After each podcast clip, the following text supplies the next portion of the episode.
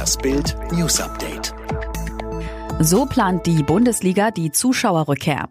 Am Dienstag haben die 36 Erst- und Zweitligisten in einer virtuellen Mitgliederversammlung mit DFL-Boss Christian Seifert über die Zuschauerrückkehr in die Bundesliga-Stadien diskutiert. Ergebnis? Unter Auflagen können Fans wieder zugelassen werden.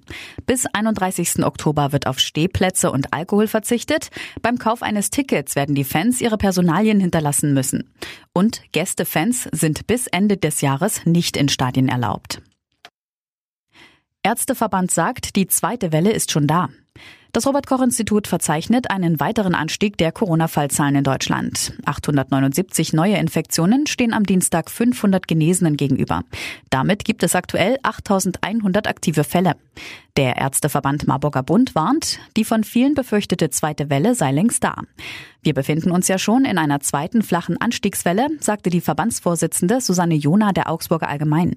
Diese sei zwar nicht mit der Wucht der ersten vergleichbar und baue sich langsam auf. Damit ist die Gefahr, dass wir die Erfolge, die wir bislang in Deutschland erzielt haben, in einer Kombination aus Verdrängung und Normalitätssehnsucht wieder verspielen. Fahnenmast erschlägt Auszubildende.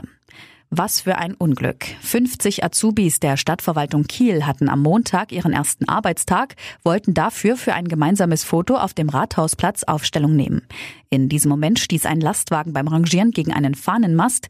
Der Mast brach ab und stürzte auf eine der Auszubildenden. Der Notarzt konnte nur noch den Tod der 23-Jährigen feststellen. Kiels Oberbürgermeister Ulf Kämpfer war bei dem Unglück dabei. Ich bin zutiefst erschüttert und geschockt, sagte er. Krisenhelfer kümmern sich jetzt um die anderen Auszubildenden. Laschet bricht Moria-Besuch auf Lesbos ab.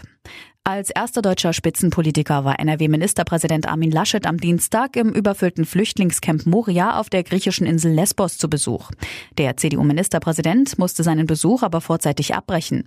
Gut 100 Menschen sammelten sich an den Zäunen, als sie bemerkten, dass ein deutscher Politiker das Camp besuchte.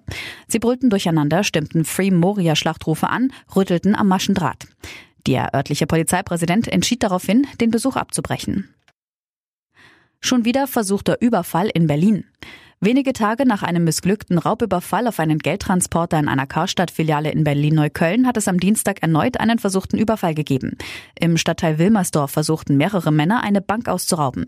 Es fielen Schüsse, ein Sicherheitsmann wurde verletzt. Ob die Täter in der Volksbank Geld erbeuteten, war zunächst unklar. Klar ist aber schon, auch dieser Überfall lief wohl nicht wie geplant.